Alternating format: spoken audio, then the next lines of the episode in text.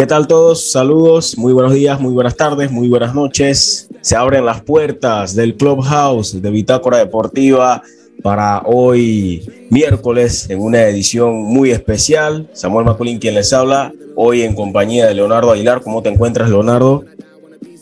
Un saludo, Samuel, un saludo a todos los que nos escuchan. La verdad, muy contento de regresar al Clubhouse de Bitácora Deportiva en esta gran semana, ¿no? Inicia nuevamente estas semanas que, tanto nos gustan a nosotros, de eliminatoria, donde se vive la previa, el durante y el postpartido. Vuelven esas triple fechas, tanto aquí en CONCACAF, que obviamente lo que no más importa, y también alrededor del mundo. Entonces, ya empezando enero con todo, ¿no? Cerrando por lo menos el mes de enero, largo mes de enero con todo.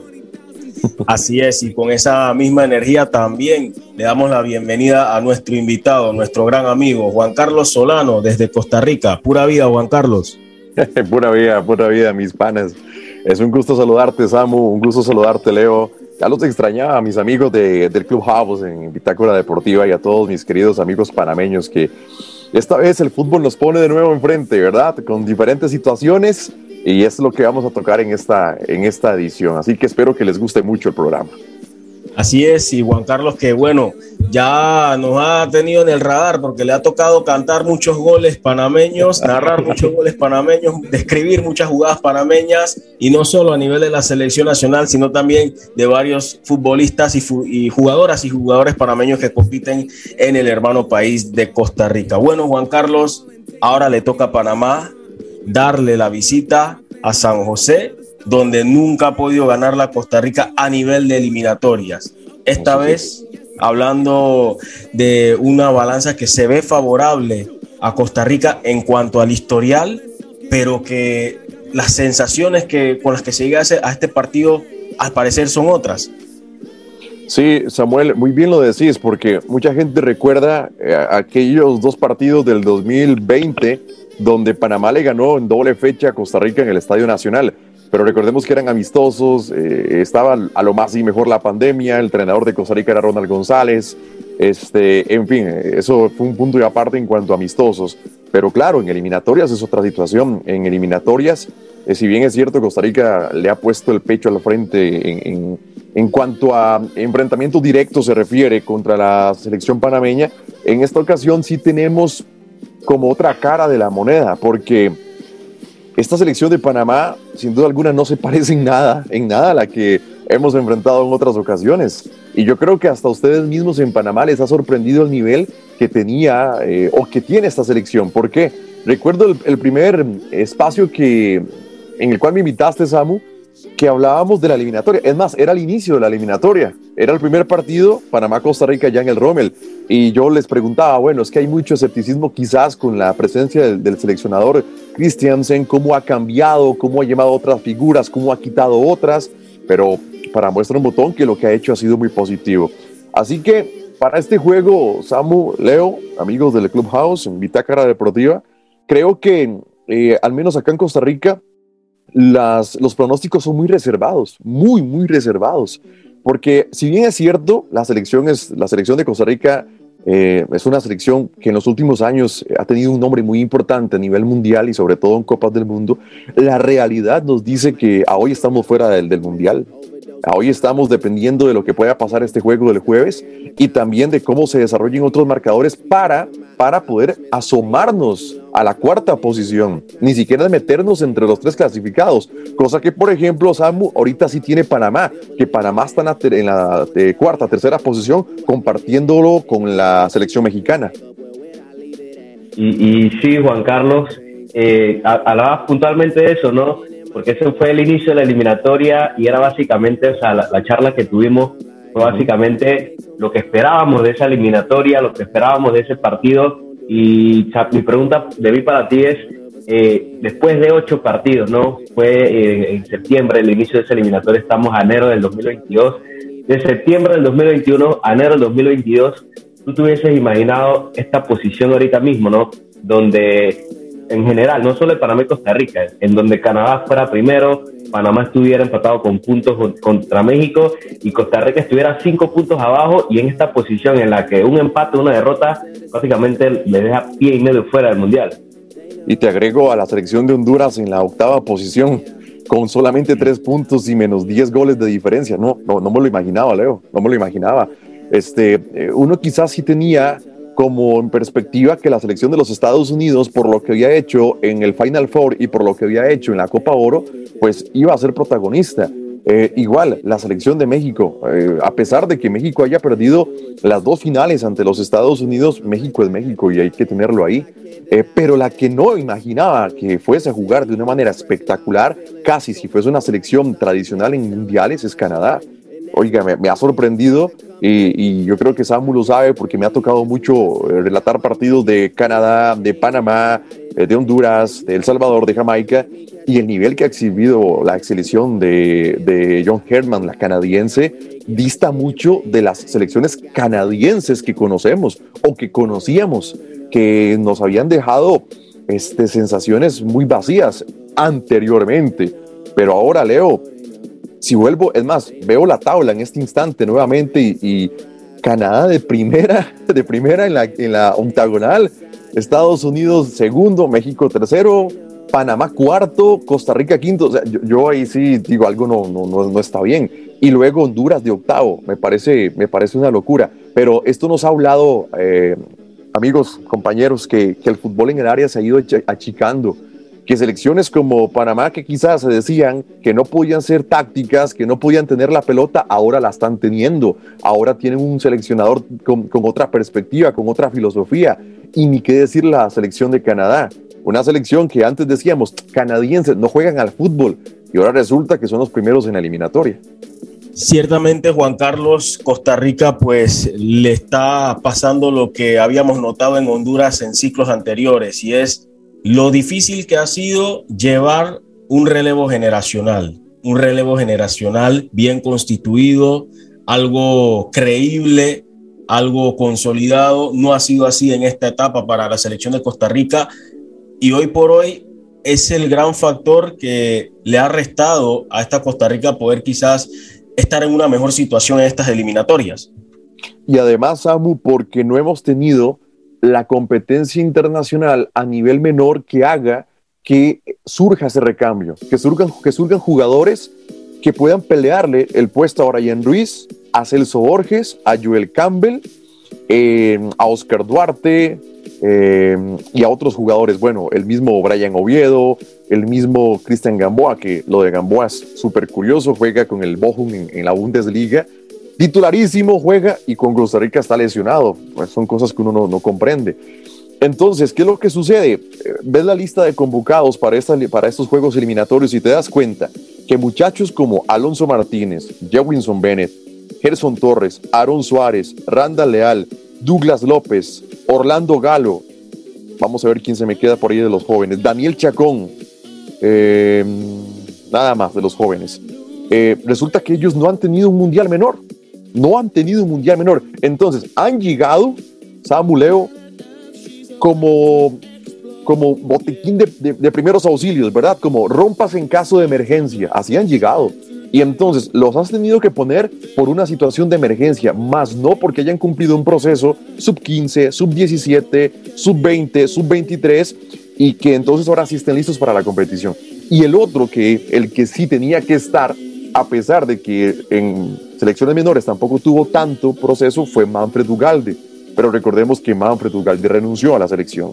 Entonces, Samu se combinan cosas que, a ver, como dice la novela o, la película, una serie de eventos desafortunados que le tocó vivir a Costa Rica durante este proceso mundialista.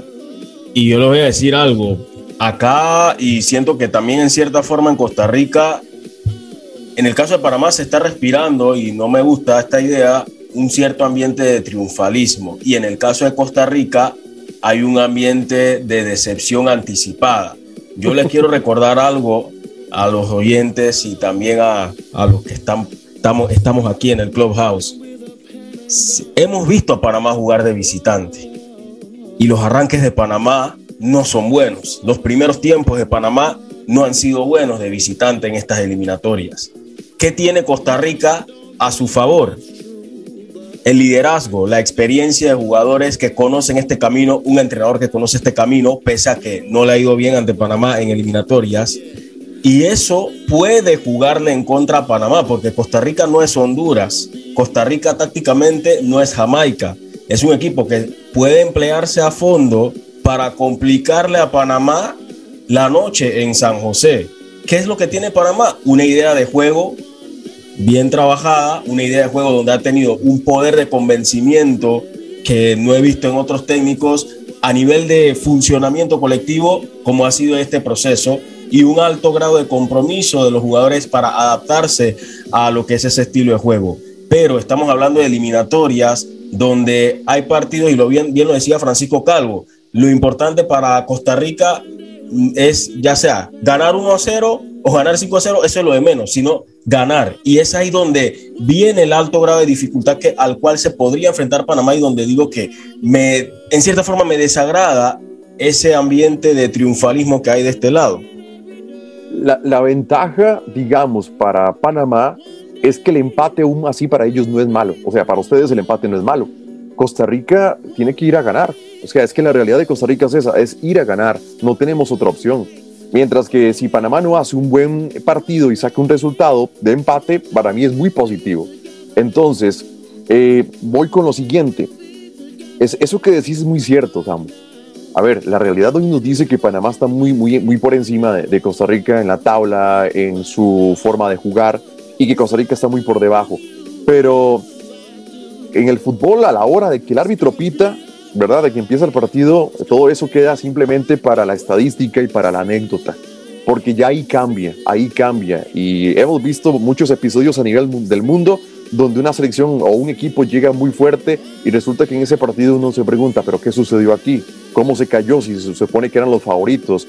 Ahí, ahí sí apelo a que Costa Rica, bueno, su experiencia eliminatoria es muy amplia y que el estadio puede pesar, porque ese estadio nacional pesa, mete y va a tener al menos 21 mil personas eh, en las graderías y yo creo que eso va, a contar mucho. Este, aquí eh, la fórmula es muy sencilla, la fórmula muy sencilla, Leo, es ganar. O sea, eh, olvídate de las formas, nada más va y gana, un gol de tiro libre, un autogol, lo que sea, y eso puede pasar con cualquiera de los dos equipos. Sí, yo, usualmente estoy de acuerdo con, con Samuel en muchas cosas, eh, aquí sí no, no, no comparto eso de, el triunfalismo, ¿no? Si bien es cierto, creo que nadie se imaginó que llegaríamos en esta situación eh, a día de hoy a, menos de, 24 horas o casi 24 horas de partido. Creo que la gente no vive una sensación de triunfalismo y más por lo que ya hemos pasado. Ya Samuel lo ha dicho, que a Panamá le ha costado los partidos de visitante y sobre todo los primeros tiempos. Creo que no solo en general, en toda la eliminatoria, si nos ponemos a ver, quitando el primer tiempo de visitante ante Jamaica y creo que ante México, Panamá ha tenido, ha tenido primeros tiempos bastante complicados, eh, donde ha recibido bastante goles y ya es en el segundo tiempo donde mejora. Eh, creo que la afición panameña no, no se siente triunfalista, más bien, eh, así como con Honduras, siente que es una oportunidad para dar un golpe importante.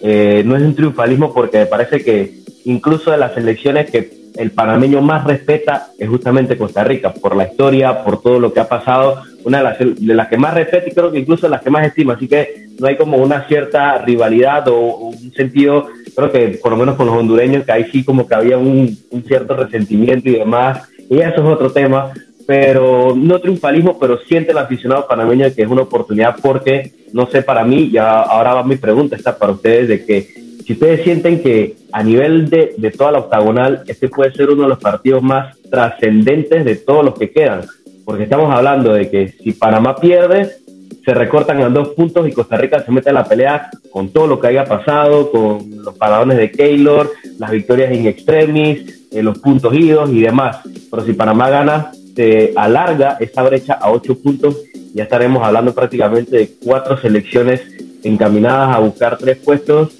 y otras cuatro selecciones encaminadas, qué sé yo, a, empezar en un proceso nuevo y quizás rascar un milagro en la, en la próxima ventana. Entonces es mi pregunta, ¿ustedes sienten si este es uno de los partidos más trascendentes en toda la octagonal? Bueno, definitivamente para Costa Rica y para Panamá me parece que sí. Porque acá, a pesar de que, por ejemplo, una derrota para la selección de Costa Rica matemáticamente aún, aún no la deja sin posibilidades, eh, eh, pienso que, que, ya sería muy complicado.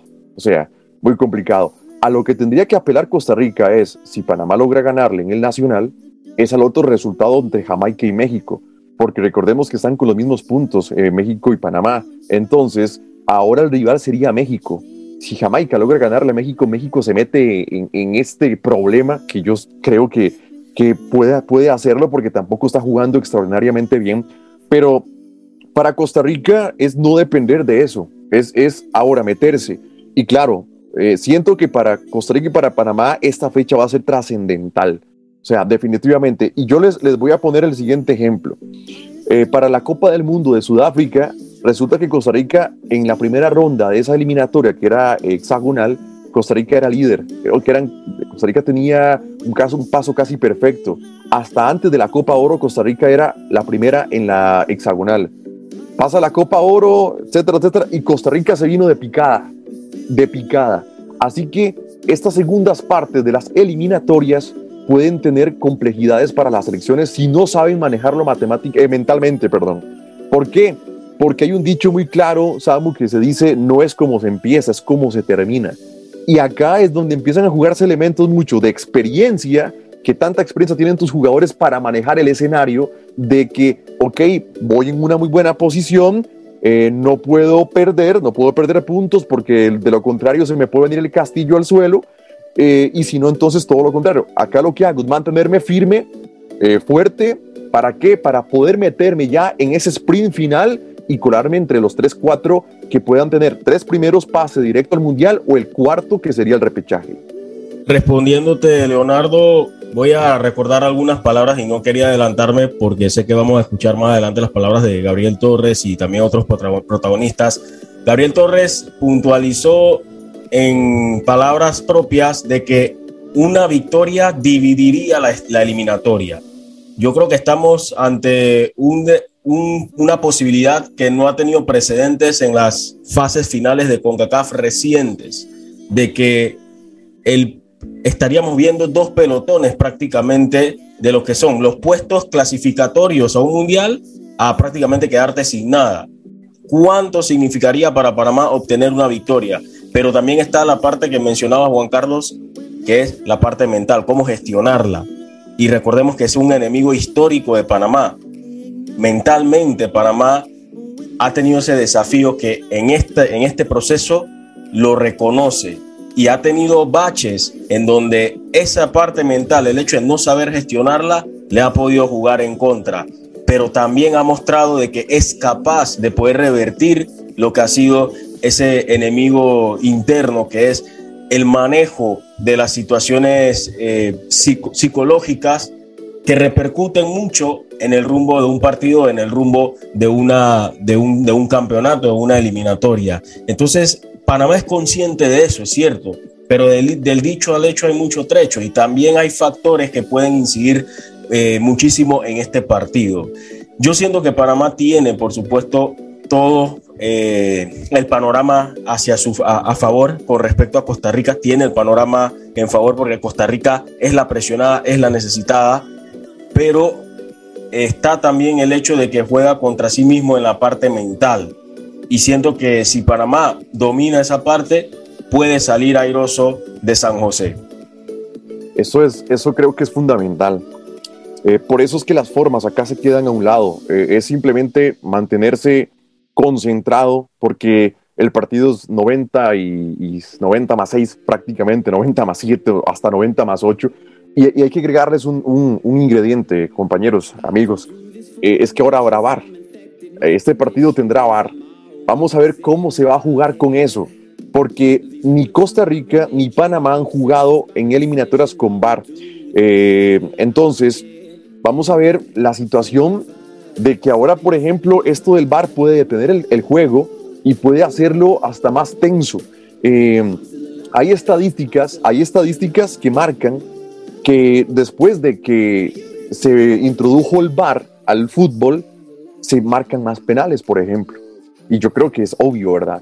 Y entonces los defensores ahora son los que tienen que estar más atentos a no cometer y a no fallar mentalmente, porque una distracción puede hacer que si antes no se veía, ahora sí se pueda ver, porque vas a tener el bar ahí se para el juego, revisamos, mira, aquí sí hay una mano, aquí sí hay un agarrón, aquí sí hay esto, aquí sí hay lo otro. Entonces, eh, ese es el otro elemento que hay que sumarle a esta segunda parte de la eliminatoria.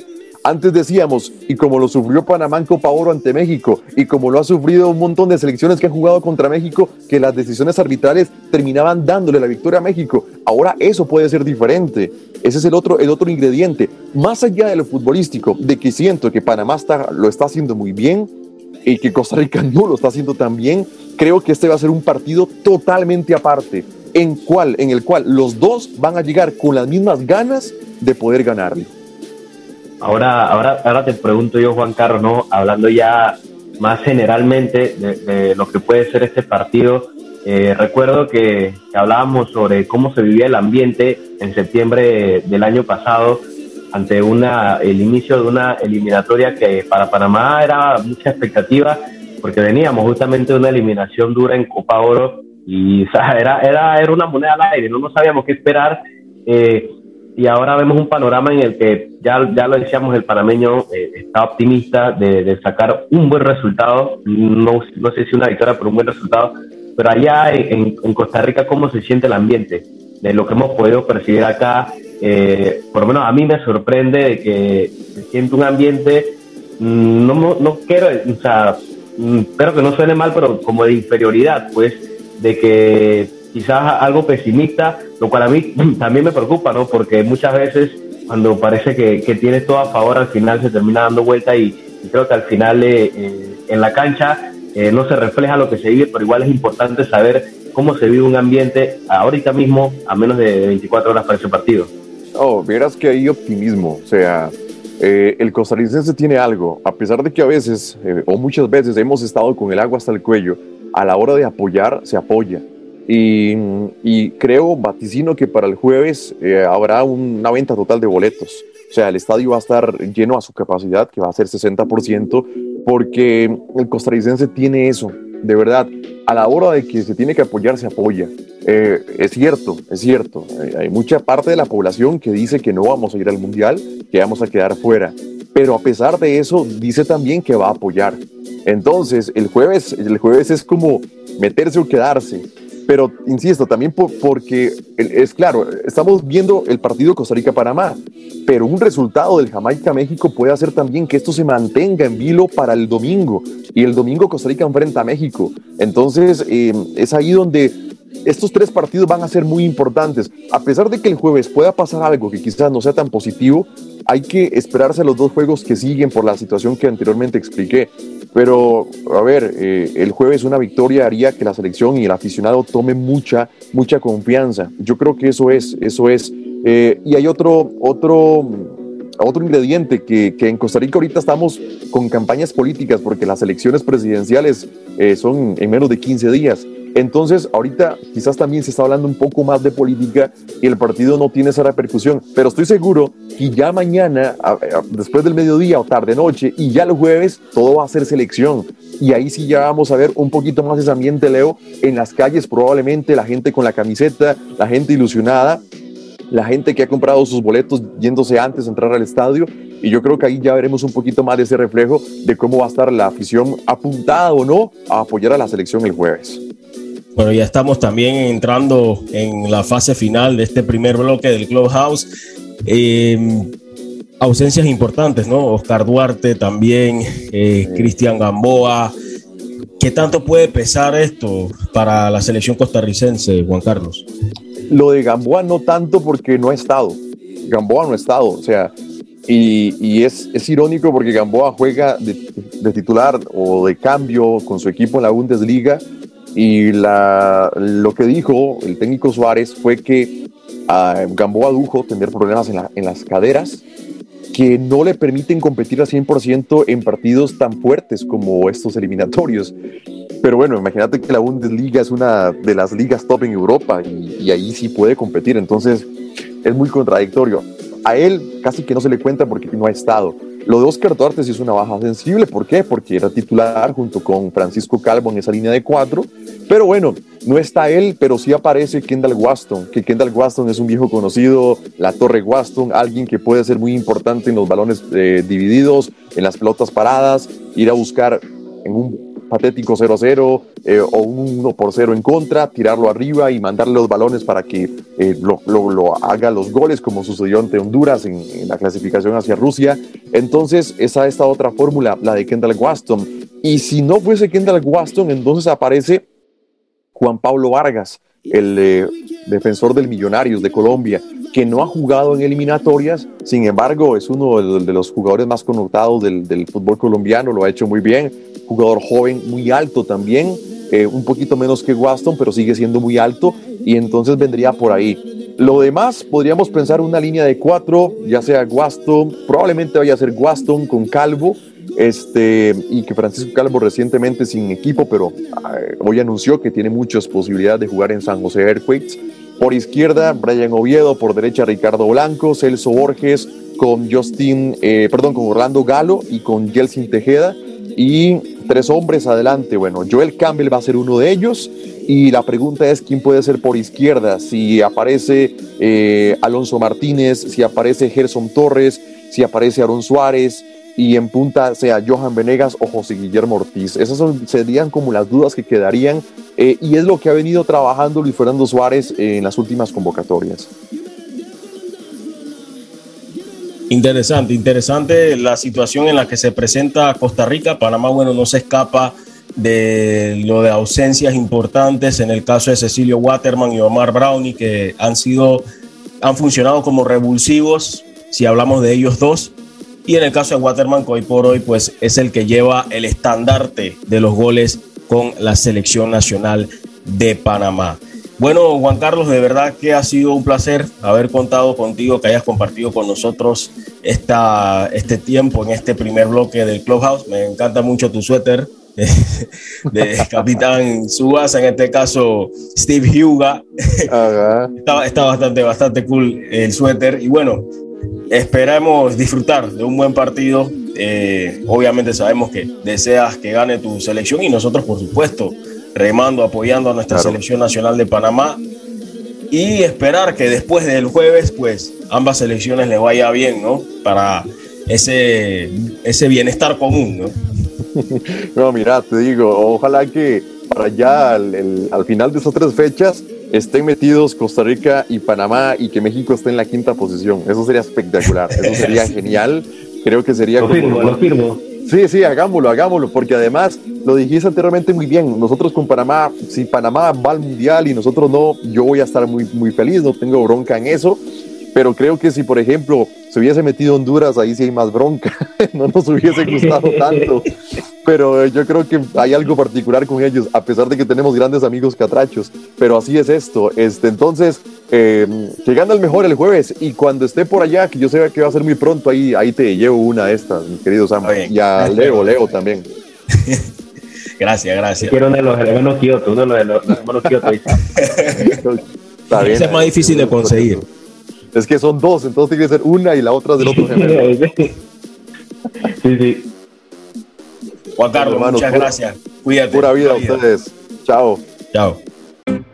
Recuerda, si en el metro vas a viajar, mascarilla y pantalla facial siempre debes usar. Cuidándote, nos cuidamos todos.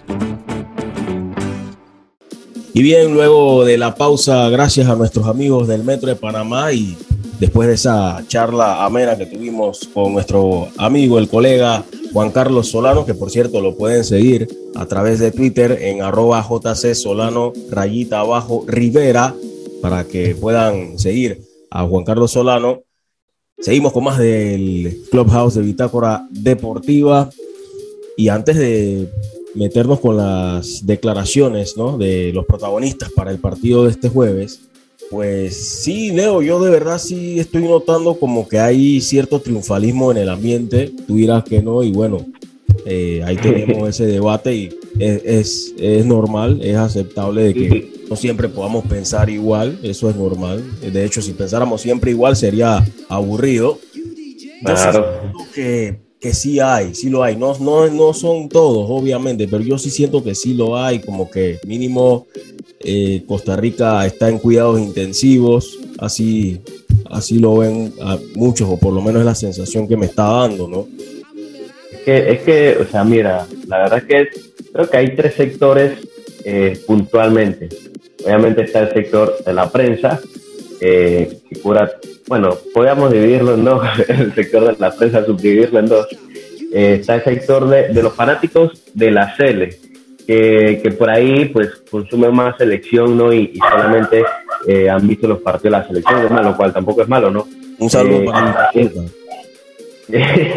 y, y, también, y también están los fanáticos eh, o sea, que, que, han vivido muchas cosas en el fútbol nacional, tanto con selección y, fútbol local, en que entonces creo que son tres tipos de opiniones distintas, pero creo que si unimos las tres en general, eh, me parece que no es un triunfalismo así exorbitante, ¿no? No como el, el de Salvador, entonces podemos decir que, era, que fue un triunfalismo, era bastante decir, vamos allá a pegarles, a, a a enseñarles que, que, que, vamos a ganar y al final nos terminamos estrellando con una cancha y un gol.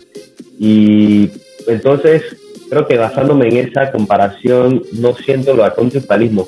Me parece que es incluso más un, una contraparte de, de, lo que se vive acá, lo que se vive allá, pues como te digo, he visto por lo menos en la prensa costarricense como cierta inferioridad y es algo que a mí me sorprende bastante. Me sorprende bastante, hablan de, de, de, de que Panamá hoy por hoy es mejor, de, Tomás Christensen, de, muchas cosas que, que, te digo nuevamente, me sorprenden y para, para ponerte las cosas claras, eh, se ponen en papel de victimizarse y eso es, eso es un, un todo sería, eh, ¿cómo se llama?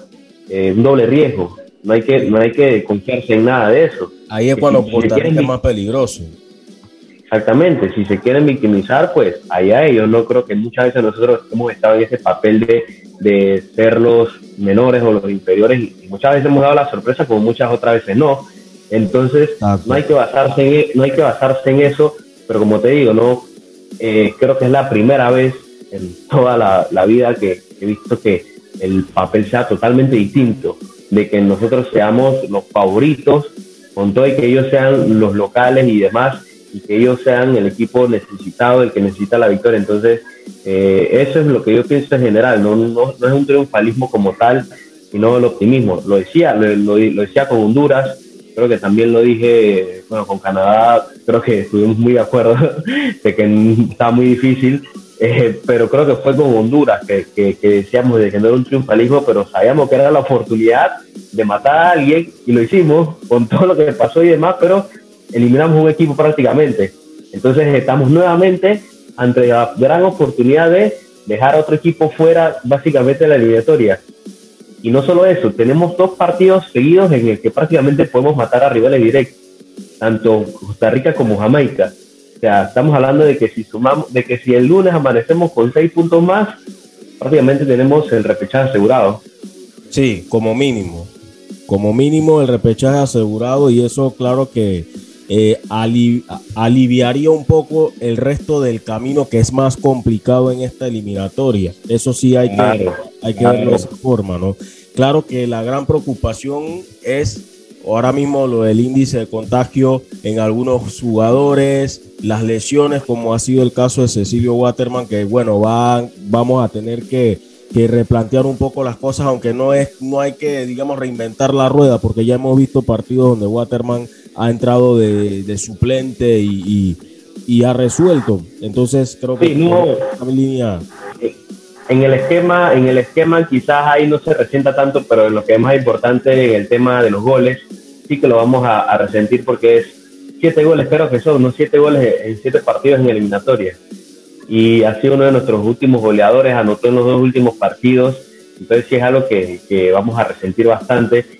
Y creo que a, pesar de todo, lo positivo es de que, eh, bueno, hay que saber ahora eh, qué pasará aquí al partido, porque, como te digo, el Omicron anda suelto y es prácticamente de un día para otro que te que estás positivo, pero creo que partimos bien al saber que, bueno, viajamos con 24 obviamente por temas de, de decisiones técnicas, pero partimos bien de que teníamos los 30 disponibles. O sea, los 30 disponibles ya estaban fuera y obviamente el MISA, no, no, el, el MISA ayudó un poquito con reducir el tema de la cuarentena, pero partimos bien. Ahora hay que ver ya cuando regresemos de Costa Rica, hay que ver, hay que ver eso cuando regresemos de Costa Rica, creo que llegamos a incluso a tener cero negativos, eso sería una primera victoria. Porque no es que, no es que el Minsa dijo que bajamos los días y que ya pueden viajar, no, son jugadores a los que se le hicieron pruebas y salieron negativos. Mientras el, el virus no muestre en su organismo que, eh, que, está todavía, está presente, pues están habilitados para jugar. Solo que ya lo había anticipado el doctor Gerinaldo Martínez que en el caso de Cummings iba a ser complicado porque obviamente no tenía la cantidad de días trabajando o entrenando con el equipo. Entonces, ahí sí eso sí, está... clarito con lo de Christensen, sabía que iba a estar, aunque bueno, al final se redujo un poco más. Sí, igual él llegaba exactito con los 10 días porque él había dado positivo antes que Cummings, tengo entendido. Ok, lo otro eh, yo creo que es momento de escuchar también palabras de los protagonistas, en este caso Gabriel Torres y Andrés Andrade. Esto fue lo que dijeron, muy atentos a sus palabras. No, la verdad que el grupo está muy comprometido, eh, me gusta el ambiente que, que, hemos tenido en estos días, el equipo eh, sabe lo que nos jugamos, entonces estamos haciendo las cosas bien para intentar llegar de la mejor forma a ese partido contra Costa Rica. Sí, es un partido muy crucial, un partido que nos puede poner, eh, puede dividir la eliminatoria. Entonces tenemos que afrontarlo de esa manera. Nosotros sabemos que nos vamos a enfrentar a un equipo peligroso, con mucha jerarquía. Entonces tenemos que estar eh, listos para, para contrarrestar todo lo que ellos quieran proponer en ataque y aprovechar las debilidades que tienen ellos, que bueno, ya la veremos con, eh, con el análisis que haga el profe. Es un rival complicado, un rival que tiene historia en su cancha, un rival que es difícil de ganarle ahí y, ellos lo han tomado de esa forma, ¿no? ellos saben también lo que se juegan. Entonces creo que el apuro lo tienen ellos, son los favoritos, son el equipo que han ido más veces a un mundial. Entonces nosotros tenemos que tomarlo de esa forma tranquilos, intentar hacer el juego que venimos haciendo durante toda la eliminatoria e intentar sacar eh, algo positivo de allá. Sí, feliz de estar acá nuevamente con, con la selección. Creo que, que sabemos lo que nos estamos jugando en estos tres partidos vengo a aportar, vengo a hacer las cosas bien y esperemos que todo salga de la mejor manera. Pues yo pienso que tenemos que manejar el mismo concepto que, que, hicimos aquí en el Rommel. Vamos, tenemos que ir allá a, a, ganar, a sacar los tres puntos. Eso va a ser una final, ya que para ellos puede ser su, su, última chance y nosotros tenemos que ir a manejar nuestro concepto y a poder sacar el partido adelante. Sí, yo creo que nos hemos consolidado bien, nos, nos entendemos muy bien, eh, pero no es solo de nosotros, es de todo el equipo, el trabajo que se viene haciendo y tenemos que mantenernos así. Bien, esas fueron las palabras de Andrés, de Gabriel Torres y Andrés Andrade. Lo más probable es que Andrés Andrade sea titular ante Costa Rica, esperemos. Eh, que esté bien de salud sobre todo. Y bueno, habría que ver si Gabriel Torres sería o no titular eh, para este duelo. ¿A quién ves? ¿A quién que ver. Eh, de, ¿El 11 en general o en la delantera? En la delantera. Ve a Blackburn. Eh, sinceramente es, es, la ficha, el jugador a seguir. Eh, creo que hay que ver cuándo fue la última vez que jugó Blackburn también. Eh, tiene buen par de. Igual, varios, muchos, ¿no? Recordemos que las temporadas aquí en Latinoamérica son bastante extrañas, por decirlo así. Sí. en países no, diferentes no, son Tampoco en Europa, porque mira el caso de Eric Davis, está en una liga que. Lleva, tiene bastante tiempo la comparación eh, que hacía Juan Carlos por ahí, hablaba de Cristian Gambón puntualmente que está en la Bundesliga y nosotros también tenemos un jugador en la Bundesliga, posiciones básicamente similares, quizás por ahí con rangos de edades eh, eh, contrapuestos, ¿no? Un Cristian Gamboa ya experimentado y un Andrés Andrade que está empezando. Eh, entonces, sí, por ahí es uno de nuestros insignias. y creo que Panamá muchas veces se ha caracterizado por tener jugadores insignias o jugadores eh, representativos en la defensa, ¿no? En su momento Román Torres, Felipe Baloy, que, que o sea, quizás por ahí era más por, por la jerarquía, pero digo, también jugaban en equipos interesantes, pero hoy por hoy tener a un jugador de 23 años en la primera división de, de, de, de Alemania es un dato no menor y sé que allá en Costa Rica lo saben puntualmente. Eh, obviamente va a ser titular sí o sí como central, eh, aunque sabemos que en el Armina juega de lateral izquierdo, pero creo que también Blackburn, Blackburn va a ser titular. Ellos no son mis dudas, yo sé que van a ser titulares. Mi, mi duda por ahí es por, por la banda izquierda, ¿no? ¿Quién, quién sería? Ok, comprendo, comprendo, porque hay que ver las posibilidades, ¿no? Eh, también cómo se conjugaría ese mediocampo, porque yo pensaría que está, uno diría Quintero, Bárcenas por el otro lado, pero qué decir de José Luis Rodríguez que ha dado buenas sensaciones con su club en los últimos partidos y quizás eso esperemos ver un poco más de eso acá a nivel de la selección nacional. Siento que el jugador está presionado y, debe, debe saber eh, sobrellevar eso. Confío de que él también está con esa ansia de poder tener un buen partido de eliminatorias ante Panamá y tiene la oportunidad por delante. Lo mismo el propio César Yanis. La cosa es tener un jugador que le dé una alternativa a lo que puede esperar Costa Rica de Panamá. Por eso que me preocupa mucho la ausencia de un Omar Brownie, porque sabemos que es un jugador que por lo que ofrece, eh, la visión de juego, sobre todo, cosas que hizo, por ejemplo, ante, ante Honduras, son de esas cosas que de repente tú vas a necesitar para resolver un partido o un momento dado específico. Pues sí, es un jugador que va a hacer mucha falta, ¿no? Así como, como podemos decir que un balón parado te, te cambia, como decía eh, Juan Carlos, un gol a balón parado te puede cambiar todo de, un estigado defensor. Asimismo, un jugador que, que, te puede sacar un derechazo o un, tío, un, zurdo, un zurdazo de la nada, una asistencia así como la, que tuvo contra Yanni.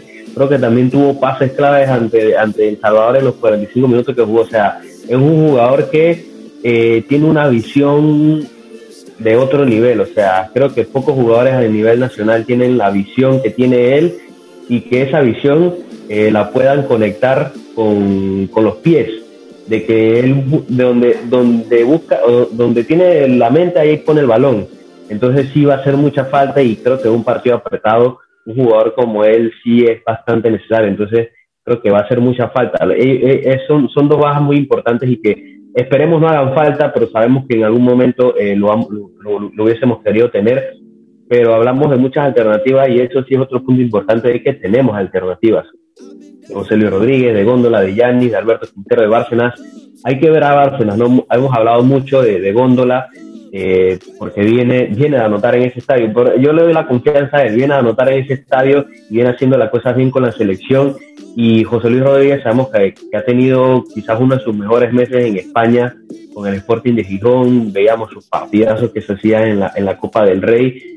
Eh, pero creo que a, nivel de selección, creo que Góndola está ahí, está ahí y cuando un jugador viene a anotar en un estadio, viene a anotar en ese estadio, creo que hay, hay que hay que dar, hay que darle la confianza a Freddy Góndola, pero me gustaría ver a Bárcenas, Samuel, me gustaría ver a Bárcenas porque sabemos que viene de una lesión, eh, viene poco a poco, sabemos que su último partido jugó, no le fue muy bien, entonces me parece que es una, es una duda todavía, porque me parece que incluso a niveles generales en, en esta fase final no hemos tenido un Bárcenas a su 100%.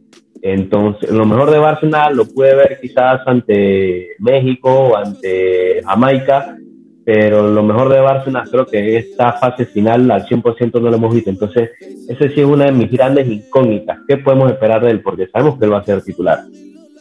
Sí, definitivamente, definitivamente. y son jugadores que, reitero, saben y buscan, aspiran desde hace rato tener un partido de reivindicación. Ellos están en esa situación, ellos están en esa situación, tienen ese presente, tienen ese desafío. Vamos a escuchar también el otro lado de la moneda, las palabras de Francisco Calvo, defensa de Costa Rica. Bien, a ver, eh, eh, primero que todo no sé, no sé todavía quién va a jugar. Yo creo que los cuatro estamos compitiendo por, por, por dos campos, lo cual es una competencia sana. Eh, pero yo creo que el que vaya a suplir a Oscar lo va a hacer de la mejor manera. Así que todos tenemos la capacidad para ser, para ser titulares, para jugar eliminatoria, por eso estamos acá. Eh, así que la idea es seguir por, por, la misma base que teníamos ¿no? y tratar de ser una, una, defensa bastante sólida. Sí, eso es bueno, eso es bueno porque, a ver, bueno, ya los tres han pasado por la, por la Liga Tica, los conocemos, ya hemos jugado contra ellos en selección, ya algunos han jugado contra ellos en clubes, yo he sido compañero de Blackburn. Y, y bueno, son, son delanteros de calidad, son delanteros que no les puedes dar un, pequeño espacio porque te definen. Entonces hay que tenerlos cerca, hay que tenerlos referenciados y, nada, también que ellos se ocupen de nosotros y estar ahí también eh, hostigándolos en todo momento. Yo creo, vamos a ver, todos conocemos la responsabilidad que tenemos el día jueves, sabemos lo que significa el partido, eh, es un partido que, que, va a definir muchísimo y yo puedo decir que vamos a, vamos a hacer una selección compacta, vamos a hacer una selección que no vamos a dar muchos espacios, una selección que va a intentar jugar al fútbol, pero en eliminatoria también hay que entender de que los partidos son cerrados, son, son un poco toscos y, y bueno, los rivales también hacen su parte, ¿verdad? Entonces trataremos, como digo, de cerrarle espacios al rival, de tratar y proponer, pero, pero Panamá es una selección que también, que también, juega, que también juega bien al fútbol, entonces también tenemos que ser inteligentes.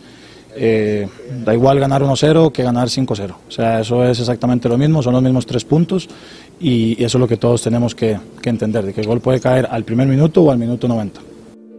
Bien, esas fueron las palabras de Francisco Calvo. Recuerden que también ustedes pueden visitar nuestro sitio web, bitácoradeportiva.com, eh, para enterarse sobre cómo han transcurrido estas últimas horas a nivel del plano de cara a este partido, ¿no? Entre Costa Rica y Panamá. Eh, vamos a continuar con más, vamos a continuar con más porque también hay que meternos en la zona mixta, lo random, lo distinto, lo que ha su sucedido eh, en esta semana o lo curioso, lo llamativo. Hay cosas a destacar. Por ahí vi que hay un equipo que, digamos, está siguiendo la línea del Ajax, pero tiene razones de sobra para también tomar esa iniciativa y es el Bohemians de Irlanda. Resulta ser que el Bohemians FC, en colaboración con la familia de Bob Marley y Bravado Universal Music Group, han hecho el lanzamiento de una camiseta conmemorativa, alusiva a Bob Marley. En este caso, la camiseta alternativa que tiene como marca de agua eh, la silueta, el rostro de la leyenda del reggae y también los colores eh, propios del género musical. Resulta ser que en este, en ese estadio donde juega el Bohemian FC, Dalymount Park, ahí se realizó el último concierto eh, al aire libre de Bob Marley. Fue en 1980, el 6 de julio. Y por eso es que este club sacó una camiseta alusiva, obviamente apuntando hacia esa apuntando, perdón, hacia esa, esa anécdota histórica. Y me parece que también la camiseta cuenta con una figura o un estampado de lo que fue el boleto de aquella de aquel concierto. Es más, también tenemos las imágenes a través de nuestras redes sociales para que la observen. Ahora yo te pregunto, ¿esta camiseta tú crees que tenga, digamos, cause la misma sensación o el, digamos, la mitad de lo que fue la sensación de esta camiseta alternativa del Ajax. No creo, no creo. Eh, Sí, es una, es una gran, eh, una gran, ¿cómo se dice? Una gran innovación. Eh, se atrevieron, obviamente también tiene como su sentido histórico. no lo hacen porque sí, porque un día le nació hacerlo. O sea, tiene, o sea, tienen en qué basarse eh, dado que, como tú dices, dieron su, de, dio su último concierto ahí. Está bonita la camiseta, está bonita, obviamente allá se va a vender bastante, pero no creo que tenga la repercusión de la que ha tenido el Ajax. Yo todavía la estoy buscando, Samuel. Yo pensaba eh, que ya la habías conseguido. No, hombre, está, difícil, te estoy diciendo. Pifiando y tirando jersey que daba miedo. En la reciente la de los Santos. Ah, ah esa, esa, fue regalada, esa fue regalada, así que había que usarla. Ya, pues ese, la gente, la, la gente de oeste me está cayendo, dice que porque no tengo la oeste. Por eso eso también, eso también va bien la de Panamá Tiene el mismo, la misma marca deportiva que tu San Francisco FC juega vivo. Mm, claro que sí, claro que voy a estar representando. Entonces, no creo que tenga la dimensión de la que ha tenido el Ajax. Creo que incluso, o sea, cada vez que la sacan a la venta es sold out. Entonces, hay que ver. Eh, digo, lo que sí no van a superar es las 20.000 camisetas que, que, está sacando el Napoli esta temporada. Eso sí estoy de acuerdo. cada mes sacan una indumentaria nueva. Sacaron para Halloween, para Navidad, ahora sacaron otra nueva. Entonces ya, yo, cuidado y le ganan al Barça, cuidado le ganan al Barça y sacan una indumentaria especial de que con la eso, poco falta. La cara de, con la cara de Xavi, no sé, entonces están muy innovadores nuestra gente del Napoli. Eh, pero, pero Suelta a la gente del Barcelona un ratito, ya es suficiente con lo que ha sido el cierre de año y el inicio del año. Bastante duro para la entidad blaugrana. Leo, otra noticia que surgió y que también tenemos que destacar es lo de la inducción, bueno, no la inducción, la lo que lo que es el se me está escapando el término, lo que es el anuncio de David Ortiz como nuevo miembro del Salón de la Fama. Va a ser el único de esta clase, de esta papeleta de 30 nominados que será exaltado a Cooperstown en esa gran ceremonia después de haber recibido 77.9% de los votos suficiente para entrar a la prestigiosa sala de la inmortalidad deportiva en el béisbol. Pero, no sé, yo a, mi concepto yo pienso que está lo del escándalo y todo lo demás con Barry Bonds, que si Roger Clemens, que si Sammy Sosa, pero yo pienso que, que Barry Bonds y el propio Roger Clemens, hasta Kurt Schilling, debieron haber entrado. No, no sé qué piensa. Eh, si algo he aprendido es que el fanático del béisbol es muy, no olvida, no olvida el fanático y la prensa. Y una vez tengas una mancha, aunque le pongas cloro, se borra. Entonces, eh, creo que creo que ya era el último año elegible de, de Barry Bonds. Entonces, estamos hablando de que el máximo honronero de todos los tiempos de la MLB no va a estar en el Salón de la Fama, ni estará. Entonces, sí es una, una, una, noticia que definitivamente repercute, pero tiene su, un escándalo bastante grande. Entonces, claro. creo, que, creo que por esa misma línea va Alex Rodríguez. yo no lo veo tampoco entrando al Salón de la Fama. Obviamente nos alegramos por, por otro latino, como David Ortiz, eh, y, vemos, y, vemos de que todos los años es un latino nuevo, un latino nuevo, eh, y son esos que con los, con los que crecimos.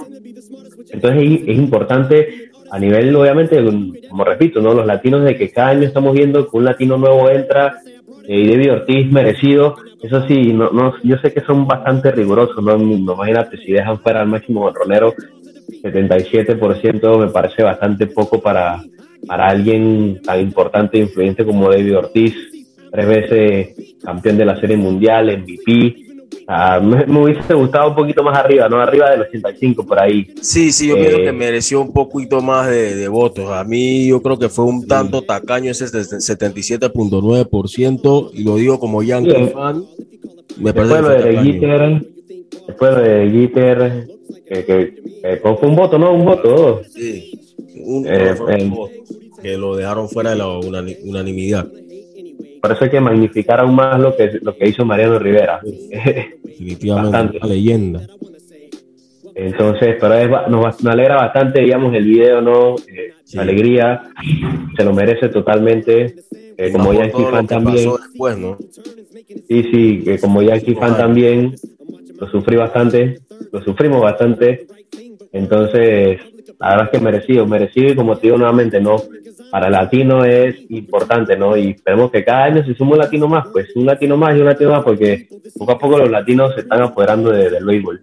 El cuarto dominicano, ahí, y ahí estaba uno, Pedro Martínez estaba ahí acompañándolo también en ese momento especial donde estaba toda su familia esperando. Influyó mucho en su carrera, dijo él. ¿Cómo? Él dijo que influyó mucho, él dijo que influyó mucho en su carrera Pedro Martínez cuando iba a Boston. Epa, definitivamente que sí, definitivamente. Y, se convirtió en no solo un jugador querido por lo que hizo dentro del plato, sino porque se convirtió en una insignia de la ciudad de Boston. Se convirtió en una insignia de la ciudad de Boston, una figura representativa. Número retirado. Número retirado también. Número retirado, sobre todo también ese discurso bastante profundo que dio cuando se, eh, posterior a lo que fue ese atentado eh, a la maratón de Boston y que también fue un motor que motivó a esta franquicia para eh, ganar dicha serie mundial. Creo que fue en el 2013, 2013, eh, perdón.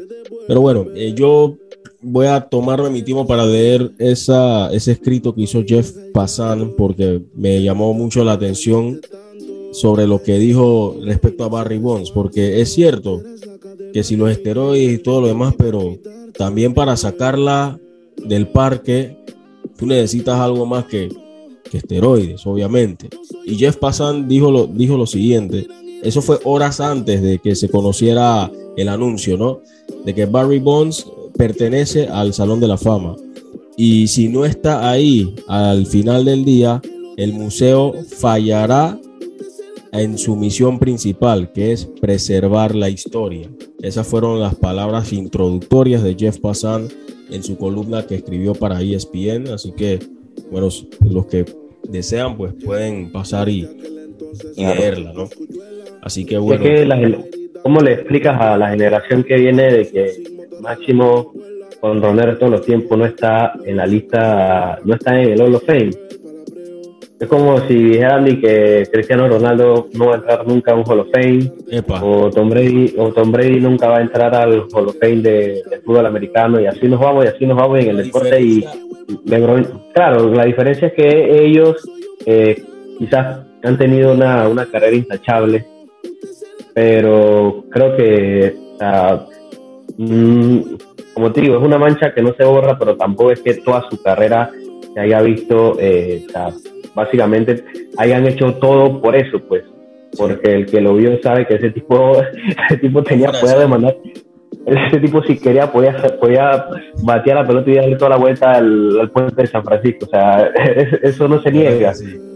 No, y, ahora, si me dice Brady que no esté Brady por el escándalo del Deflegate, también me voy a molestar, porque, vamos, eh, un escándalo, yo pienso que de esa magnitud, claro que eh, atenta con el deporte, atenta con la, con la integridad del deporte, el juego honesto que debe perdurar, es cierto, pero igual, para tú lograr esas hazañas, eso debe estar en ti, ese talento está en ti. un cowboy fan, un cowboy fan. Exacto, eso, eso, eso está en ti, eso está en ti y bueno, Igual dicen por ahí que queda en manos ahora de dicha comisión sobre si estos nombres volverán a estar o no en la papeleta. Lo cierto es que ya pasaron los 10 años y hoy, a esta hora, pues no, no van a estar, no van a estar en el, Salón de la Fama. En fin, bueno, Leonardo, eh, vamos a prepararnos ya ahora para lo que será el segundo bloque de este, de este programa, donde tenemos a los amigos de NFL Panamá, desglosando lo que fue la ronda divisional de la NFL. Así que Leonardo, de esta manera pues vamos a despedir el programa de hoy con los amigos de NFL Panamá. Ha sido un gusto poder contar contigo. Recuerden que pueden repasar todo lo acontecido en la, jornada de anoche en el béisbol juvenil siguiendo la información a través de Twitter, arroba Bitácora PMA. También síganos en Instagram, arroba Bitácora Deportiva, todo con B, Bitácora Deportiva y también visitar nuestro sitio web. Leonardo, tus redes sociales. Eh, Leo Aguilar, rayita abajo 29, me pueden seguir para cualquier consulta. No, no soy de tuitear, tuito de muchas cosas, de deporte, de música, de folclore. Somos está bien. Muy talentosos. Y está bien, a veces cizaña por ahí, pero normal. Eh, hay de todo, hay de todo un poco para todos. Y todo. Pero igual, ¿no? pendiente, pendiente de la Deportiva porque prepárense, viene con todo la LPF que ya estamos rascando las paredes de que, no regresa, pero béisbol juvenil, claro, béisbol juvenil, pendiente, pendiente, y más porque oeste está en la buena. Ajo. Y así que ya, ya vamos a estar nuevamente retomando eh, las presencias, las coberturas presenciales. Y obviamente estamos evaluando muchísimo lo del comportamiento epidemiológico y también otros temas por ahí que que condicionan un poquito eh, las coberturas y demás, pero obviamente pues esperemos estar, eh, primero que todo, salud, salud que es lo más importante y, y, a seguir haciendo esto que tanto nos gusta, ¿no? Eh, y que lo hacemos para todos quienes nos siguen como también quienes no nos siguen, pero se asoman para ver qué es lo que ponemos. Así que eso también va para ellos. Así que, bueno, Leonardo, de esta forma nos despedimos y esperamos el viernes, pues, tener buenas noticias con un programa eh, bastante alegre. Vamos a también esperar, por supuesto, la información con nuestro compañero Greg, Greg Rodríguez, que va a estar en Costa Rica presenciando el juego. Yo no sabía pero les voy a contar que los trenes del Metro de Panamá los limpian en cada viaje para que todos vayamos más seguros y evitemos contagios. Imagínense, o sea, lo limpian para mí. Amo los paseos en el metro. Bien, amigos de Bitácora Deportiva, seguimos con más del Clubhouse y ya lo habíamos anticipado desde el lunes. Lo habíamos anticipado desde el lunes que íbamos a separar un momento para hablar de NFL. ¿Y con quién es más que NFL Panamá para hablar sobre lo que fue para muchos la mejor ronda divisional en la historia de los playoffs de la NFL? Vamos a ver si Yash de NFL, eh, NFL Panamá piensa lo mismo. ¿Qué tal, Yash? ¿Cómo te encuentras? Buenas noches a todos los que nos están escuchando. Eh, la verdad es que sí creo que, en la humilde opinión de este servidor, creo que acabamos de pasar la mejor ronda divisional. Y escúchese bien, no estamos hablando de un solo partido, porque muchas personas me refutaron que el, partido donde los, eh, New England Patriots eh, remontaron una diferencia de 28 a 3 en el Super Bowl fue mejor que, los partidos, eh, que el partido de, de, Kansas City con los Bills. Hablo de los cuatro juegos en total. No hubo un solo juego malo. Prueba de eso está que todos los juegos se definieron en la última posesión. Todos los partidos se definieron por una anotación, ya fuese de tres puntos o en el caso de los Bills que fue por seis en overtime. Eh, estamos, creo que, el futuro de la NFL está en buenas manos y, se lo comentaba a algunas personas con los mariscales de campo que tenemos ahorita mismo y los que estuvieron en la, son puros casi todos eh, mariscales de campo jóvenes estuvieron en la ronda divisional. Creo que a mi humilde parecer es algo totalmente personal. Creo que es la mejor ronda divisional que yo he visto desde que comencé a ver el NFL hace ya bastante tiempo. Y creo que la cereza del pastel, sin lugar a dudas, fue el juegazo que nos regaló Kansas City con Buffalo en la, en la noche del domingo. Pero en todos los casos, incluyendo las sorpresas que nos dio eh, que nos dieron San Francisco y nos dieron los Bengals, creo que, fueron excelentes partidos eh, donde realmente cualquiera de los dos equipos que hubiera ganado en los cuatro partidos hubiera sido totalmente justo porque pusieron absolutamente toda la carne en el asador. Y en esa misma línea vamos a hacer ese recap, ¿no? Empezamos con lo, lo que ocurrió en el primer encuentro en Nashville, Tennessee, donde los Cincinnati Bengals siguen demostrando que son el caballo negro de estos playoffs y eliminaron a unos Tennessee Titans que para mí quedaron a deber, sobre todo Ryan Tannehill, que mostró una versión a mi concepto no esperada después de lo que ha venido haciendo con este equipo, sobre todo en ronda regular cuando no tenía sus mejores armas. Yo lo dije en redes sociales en su momento, que los Titans tenían muchísimas oportunidades siempre y cuando la responsabilidad no cayera sobre Ryan Tannehill, porque lastimosamente Ryan Tannehill nos ha demostrado con el tiempo que cuando juega bajo presión eh, se le sale lo Dolphin. Entonces cometió muchísimos errores. Eh, se le sale lo, como lo Dolphin. Se sale lo Dolphin. Lo que vimos a, Ryan Tannehill, y no lo digo, no lo digo insultando a los Dolphins. Lo digo porque lo que, hemos seguido la carrera de Ryan Tannehill desde que entró a, la NFL por medio del draft con los Miami Dolphins, sabemos que es un tipo que bajo presión toma decisiones equivocadas. Prueba de eso está que lanzó tres intercepciones. Entonces, y, y cuando uno ve las intercepciones se dan cuenta que son errores de él, no son errores de planteamiento, no son errores de sus recibidores. Tiraba mal, se pasaba a los recibidores, incluso hubo en la última, tiró en medio de tres defensas. Entonces, y creo que Tennessee abandonó muy temprano el juego por tierra. Cincinnati sí se preparó para el factor Derrick Henry. Prueba de eso está en que en 20 acarreos solamente corrió 62 yardas, lo cual eh, es una estadística durante toda la temporada que cuando Derrick Henry tiene un partido en el que corre menos de 4 yardas por acarreo, y corren menos de 100 yardas totales, los Titans pierden. Entonces, él venía de una lesión eh, si bien es cierto, hicieron una movida muy inteligente de dejarlo, eh, porque él podía regresar desde la última semana de la temporada regular, sin embargo no lo activaron, a pesar de que ya había, o sea, porque ya habían eh, asegurado el, primer sembrado y sabían que tenían una semana libre, lo dejaron descansar y al parecer le faltó ritmo. Sin embargo, a mí, a mi parecer, creo que abandonaron el juego por tierra muy temprano. Ellos debieron haber seguido golpeando, golpeando, golpeando y utilizar a Derrick Henry junto con el backup para cansar a la defensa. No sucedió y la defensa se le creció y se volvieron unidimensionales porque comenzaron a jugar a la desesperada y, ahí está el factor al que me refería. Cuando pones toda la, responsabilidad en el brazo de Ryan Tannehill y en, en, los intangibles de Ryan Tannehill, tiendes a tener este tipo de problemas y eso es algo que no es de este año, sino que lo ha demostrado en, a lo largo de toda su carrera. No quiero quitarle mérito a los Bengals. Los Bengals es un equipo que creo que lo habíamos conversado en la última vez que, que, había, que yo había hablado en este programa cuando me preguntaste acerca de los caballos negros. Y te dije que a mí me gustaban los Bengals para que fueran el llamado caballo negro por la cantidad de armas ofensivas y, la, y el nivel de defensa que tiene. Si bien es cierto, eh, han tenido malos juegos, pero es normal porque pues Jamar Chase es, es un rookie y Burroughs es, un sophomore.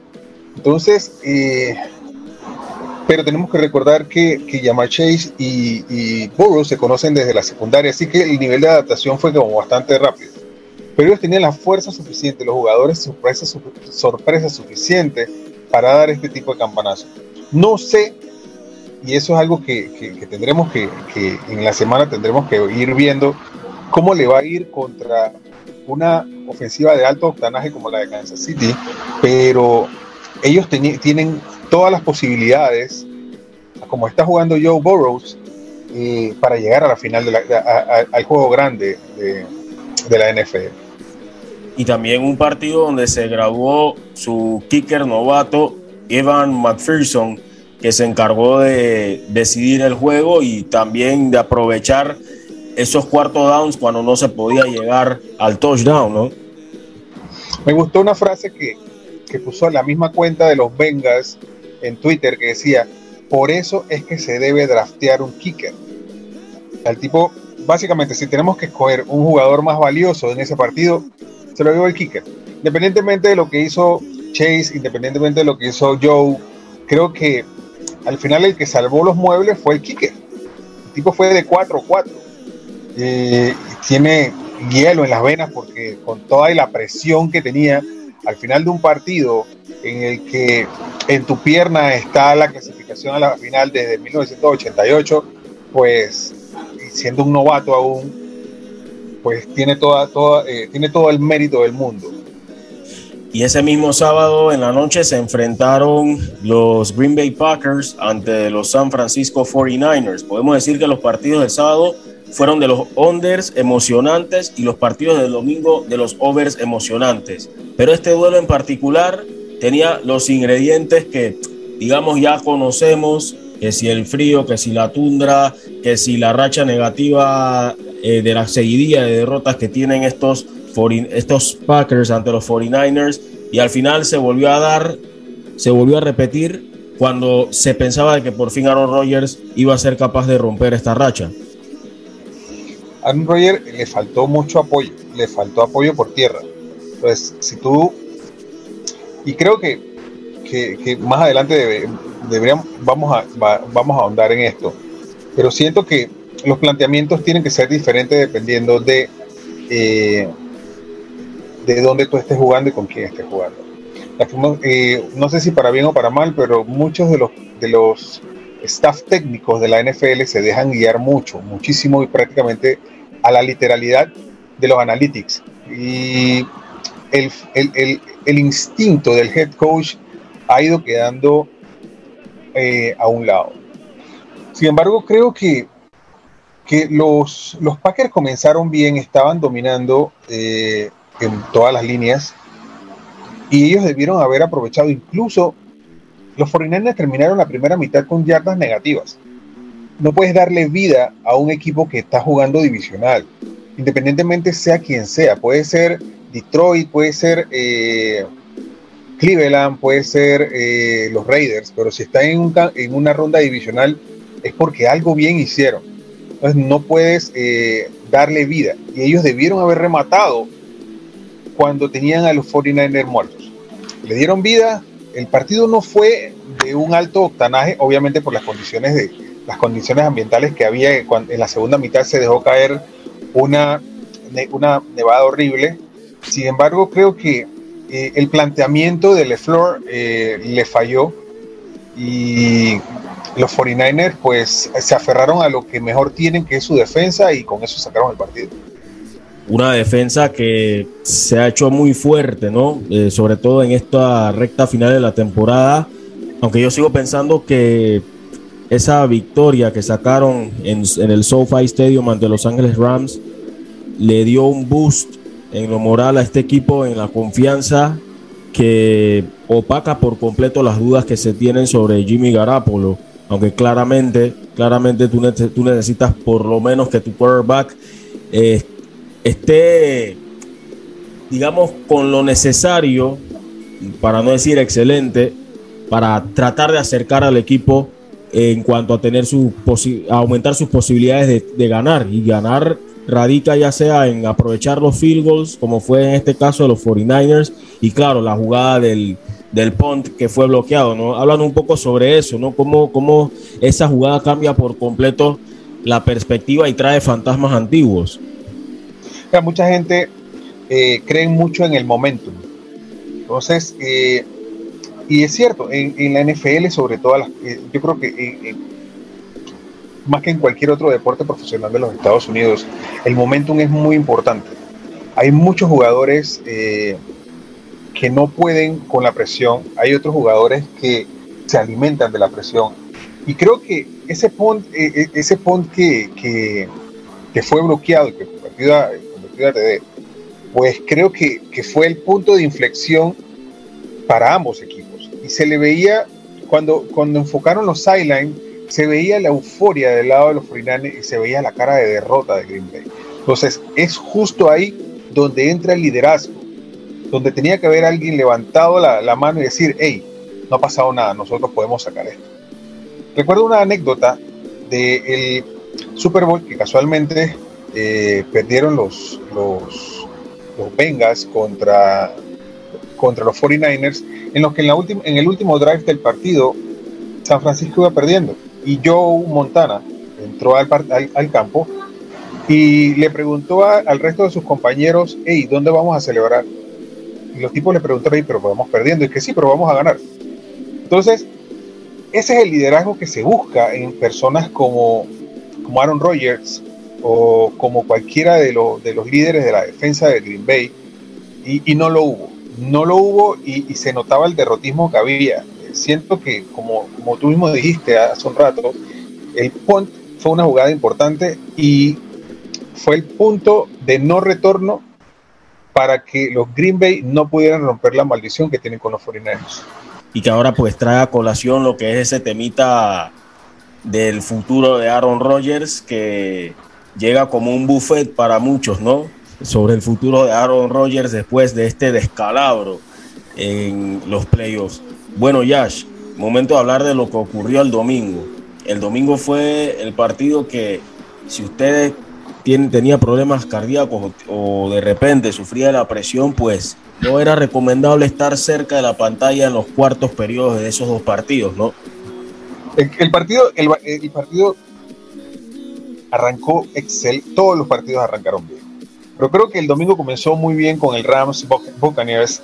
Eh, creo que fue bastante hilarante eh, el ver a, Brady utilizando mal lenguaje contra los árbitros porque lo golpearon.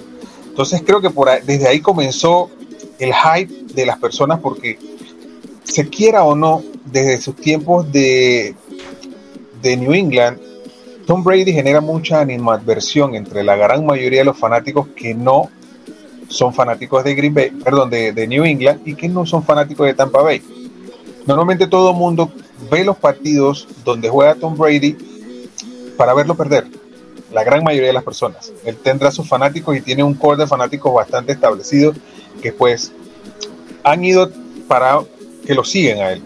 Sin embargo, eh, fue un partido bastante interesante, con planteamientos muy interesantes. Y como le digo a mucha gente, el problema de los Lions nunca fue Stafford, el problema era su equipo. Y Stafford lo ha demostrado, pero porque muchos dirán que bueno, lo que pasa es que tiene a Cooper Cup, pero Stafford tenía a Megatron en, los Lions, que en mi humilde opinión es mucho mejor eh, receiver que Cup.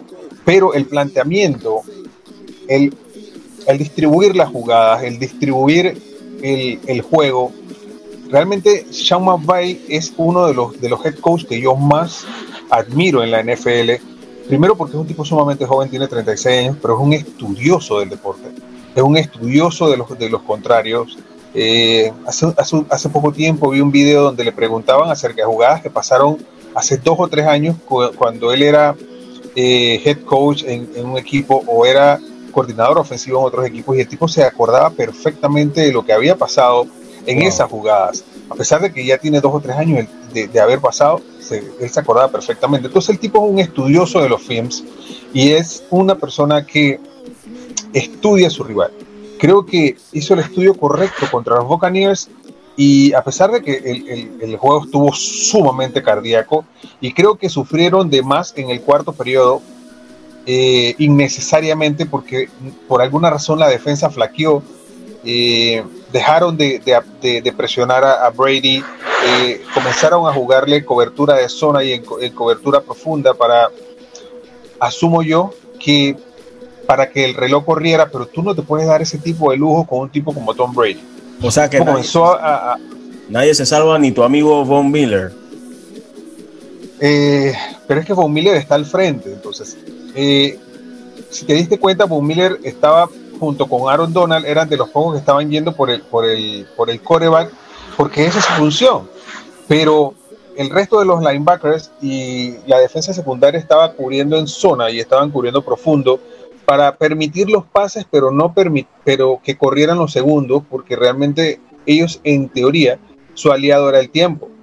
Sufrieron de más, estuvieron a un, a un tris de convertirse en los Falcons número 2, pero al final, pues, creo que, eh, eh, sin duda alguna, la emoción del partido que terminara de esa forma, pues, eh, creo que fue lo mejor que pudo haber pasado.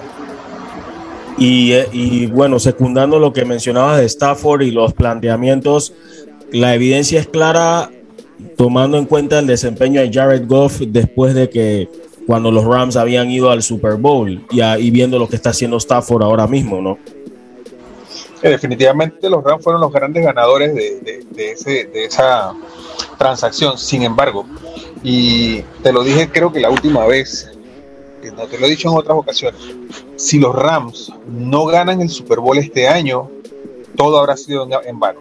Porque los Rams, de, este es, ellos van a tener como dos o tres años sin Repite esa. ¿Cómo, cómo, cómo? Que si los, los Rams no ganan el Super Bowl este año, va a ser un total fracaso. Porque ellos dentro de, creo que en los tres o, tres o cuatro próximos años no tienen pique de primera ronda gracias a las transacciones que han hecho. Entonces tú estás comprometiendo el futuro de la franquicia es eh, por ganar ya. Y me recuerda mucho a lo que hicieron los Lakers cuando se trajeron a, y disculpa que meta otro deporte, pero me recuerda mucho a lo que hizo, hicieron los Lakers cuando se trajeron a LeBron, que era de ganar ya o fracaso. Pues ganaron el, campeonato y, los Lakers hoy en día son un, son un desastre, pero lograron el cometido. Lo mismo pasa con los Rams si ellos en este momento, si este año ellos no ganan el Super Bowl, van a estar en graves problemas porque van a tener que ser muy inteligentes para aplicar en rondas bajas y tener eh, jugadores competitivos que puedan acompañar a, eh, a los que ya están, tomando en cuenta que tienen una plantilla que no es muy joven, que digamos. Y bueno, queda también lo de el morbo, ¿no? Nuevamente 49ers Rams, el récord que todavía sigue sorprendiendo a muchos de la racha invicta de Garapolo contra los Rams y que va a ponerse a prueba en este juego de campeonato de la NFC.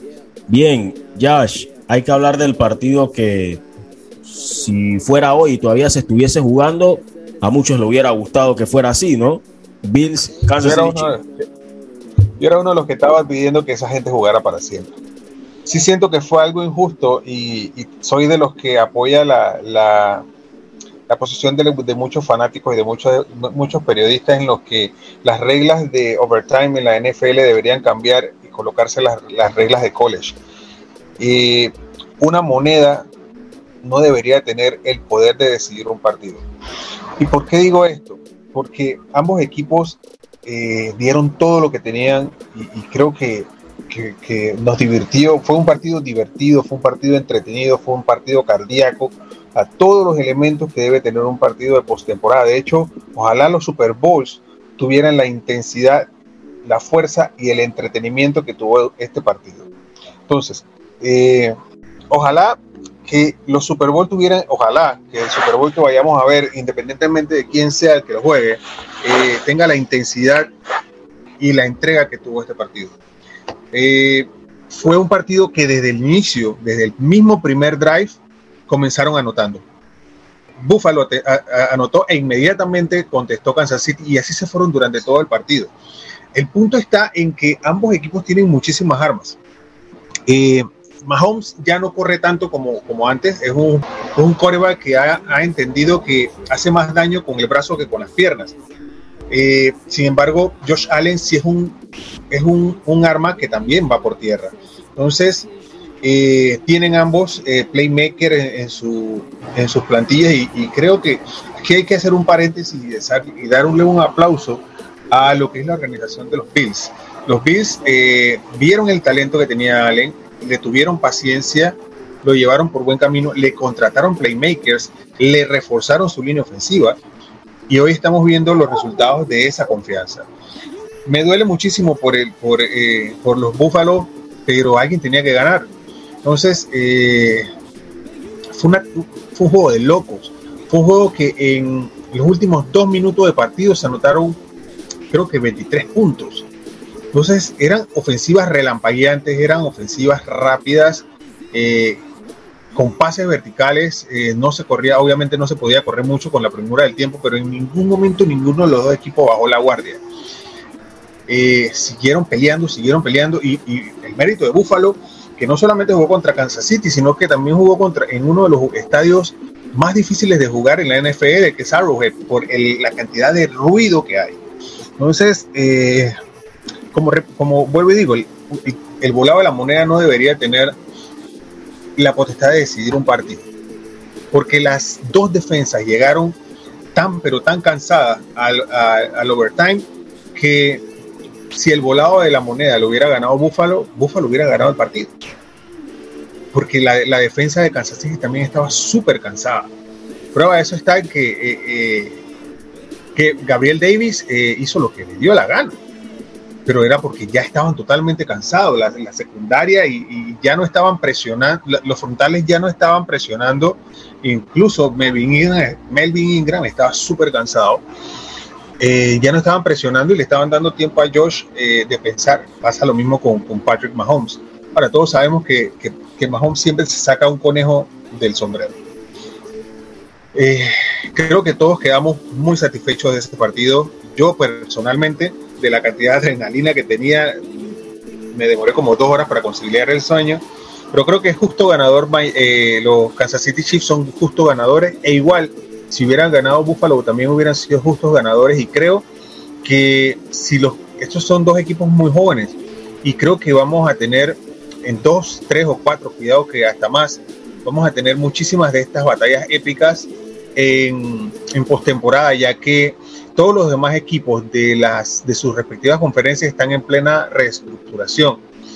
De hecho, posiblemente dentro de la, de la ecuación se pueda meter se puedan meter los Chargers, que también tienen un, un, buen core joven, eh, pero siento que esto, ellos, eh, que Kansas City y Buffalo van a ser los grandes alternadores de, de, la conferencia americana en los próximos años.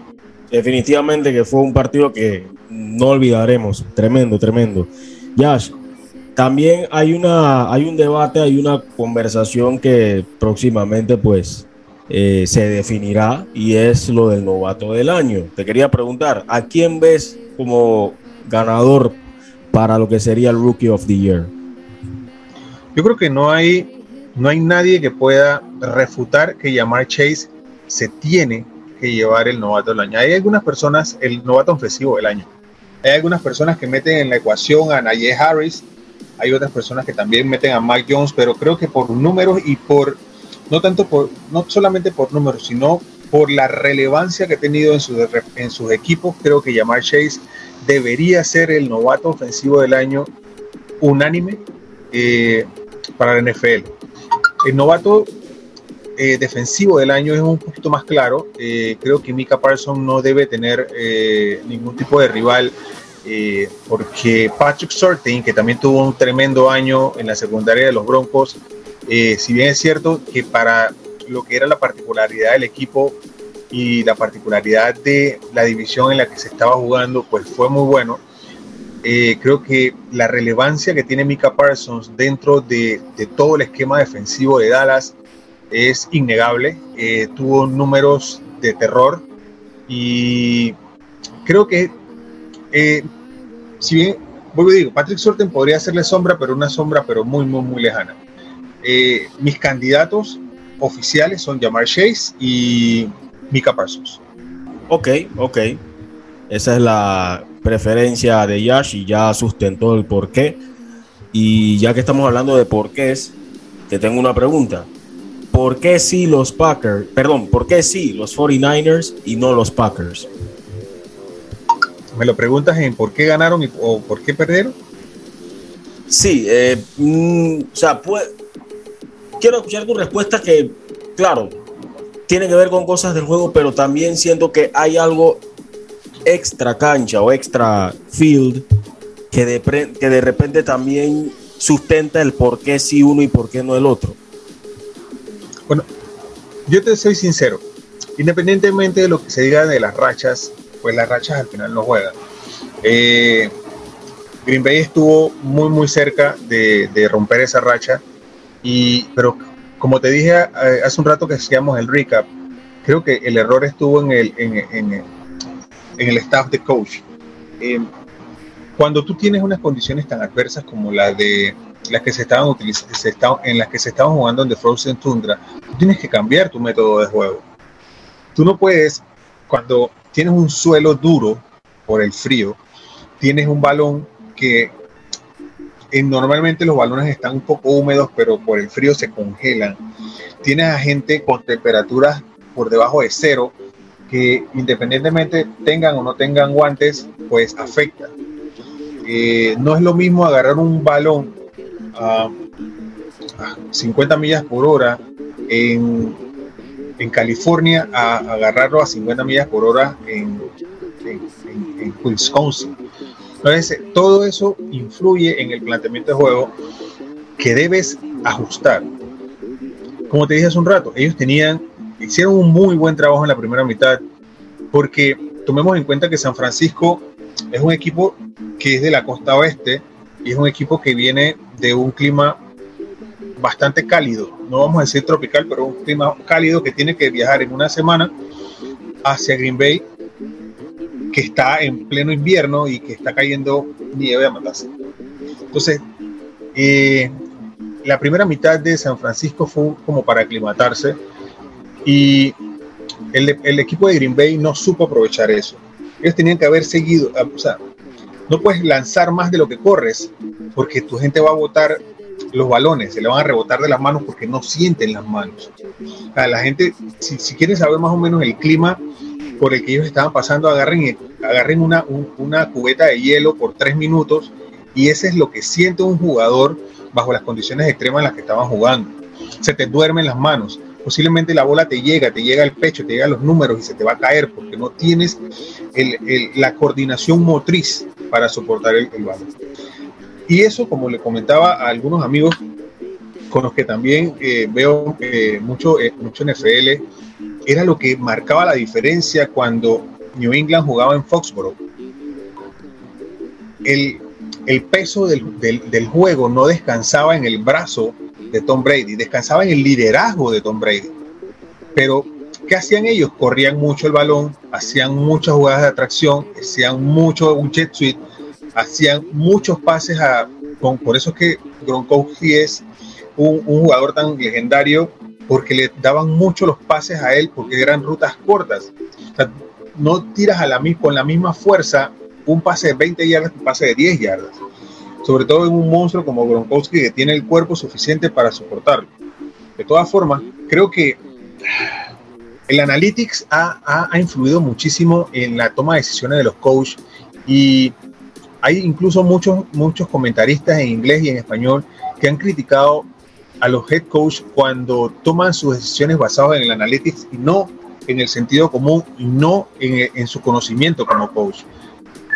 Eh, si bien es cierto, me imagino que el Analytics a ellos le dijo que la, eh, la, debilidad de San Francisco era la defensa por aire, toma en cuenta las condiciones del, del, del campo y lo que yo hubiera hecho, yo sé que muchos dirán, oye, pero tú estás sentado en una casa, en un sillón, con una cerveza en la mano, es mucho más fácil que estar allá. Pero tienes que seguir martillando con el juego por tierra, martilla con el juego por tierra, martilla con el juego por tierra, porque el, otro equipo no está acostumbrado al clima. Se van a cansar, hay dificultad para respirar. Eh, incluso cuando tú respiras nieve, te, corta parte de los capilares de la nariz y todo eso afecta el, el ánimo del otro, del otro equipo. Se supone que estás en tu casa, se supone que tienes que utilizar esa ventaja, pero no puedes usar esa ventaja cuando no cambias tú estilo de juego y quieres poner todo en el brazo, ok, perfecto. Aaron Jones es el MVP reinante y probablemente hay muchas personas que dicen que va a ganarlo este año nuevamente, pero no tienes por qué darle toda la responsabilidad a un brazo cuando tú tienes armas suficientes. ¿Cuántas veces corrió? No, no sé, la verdad es que no tengo los números a la mano, pero ¿cuántas veces corrió Dillon y cuántas veces corrió Aaron Jones? Creo que no hicieron más de 25 jugadas por tierra en todo el partido. Entonces es algo para mí irónico que tú tengas la, la ventaja de, campo y no la utilices porque quieres utilizar el brazo de tu coreback, que si bien es cierto es tu mejor arma, en condiciones normales, toma en cuenta el clima en el que tienes, no hace los ajustes a la mitad del partido y entonces, pues por una cuestión fortuita, podrían decirse algunas personas que fue el punt que fue, que, fue bloqueado, pierdes el partido. Siento que si hubieran insistido más con el juego por tierra y jugar más con, con los Tyrens y en rutas cortas con Randall Cobb, eh, hubieran tenido más oportunidades. Fue un juego con un final cardíaco, pero fue un partido de poquísimo eh, puntaje y siento que, que pudieron haber hecho más. Eh, bajaron la guardia, se le fue el momentum, eh, se centraron en lo malo y no en lo que podían recuperar. Y San Francisco, a pesar de que Jimmy Garoppolo no anotó un solo touchdown por aire, pues sirvió para hacer la guía y hoy en día pues vamos a ver cómo les va contra, contra los Rams, pero debe ser mucho mejor partido porque va a ser en un clima cálido en las últimas de la NFL, pues eh, Sean Payton, quien anunció su retiro después de muchos años al frente de los New Orleans Saints. Eh, los, Saints tienen un problema serio con el salary cap. Eh, y ya no está Brice. Siento que, que Sean Payton, y con el, con el debido respeto que se merece Sean Payton, que una mente en la NFL, y con el respeto a sus fanáticos, siento que Sean Payton tomó la, una decisión fácil de abandonar el barco cuando más se le necesitaba. Ellos van a tener un problema fuerte a la hora de contratar personas, eh, ya que tienen bastantes problemas con el salary cap, creo que nomás tienen 40 millones de salary cap.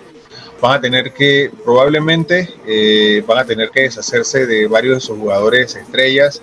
No descarto que vayan a, a transferir a Camara o a Michael Thomas. Bueno, creo que a Michael Thomas se le vence contrato al final de esta temporada, pero tampoco tienen coreback. Se rumoraba que, posiblemente iban a hacer un push por, eh, Cam Newton, pero eso no lo veo probable, tomando en cuenta lo que está cobrando Cam Newton en, Panthers este año. Eh, pero siento que él eligió la salida fácil. Eh, él dice que se va a retirar, pero ahora es un problema más que tienen los Saints, porque ya tenían problemas con el salario cap y ahora tienen que comenzar, después que a todo mundo se les ha adelantado entrevistando a los principales candidatos de la NFL, ahora ellos tienen que comenzar su búsqueda de, de un nuevo head coach y bueno, eh, vamos a ver si, si pueden recuperarse de esto, tomando en cuenta que ya estaban de capa caída con, la, con el retiro de Drew Brees. Bueno, Yash, de verdad que ha sido de bastante provecho poder contar contigo para hablar de la NFL, un deporte que apasiona a muchos, en tu caso de gran manera, de una manera exponencial. Y qué bueno, ¿no? A poder hablar y que tener personas que nos puedan meter en contexto sobre lo que ha sucedido en un partido, pero yéndonos más allá del resultado, sino que yéndonos a la parte de lo que sí realmente pudo haber influenciado en el resultado, en, algunos, en, en algunas situaciones del juego. Y qué mejor momento para hacerlo que en los playoffs. La parte mala es que, bueno, los playoffs y ya cuando nos acercamos a la fase de campeonato de, de cada conferencia, pues está marcando lo que es el fin de una temporada, ¿no?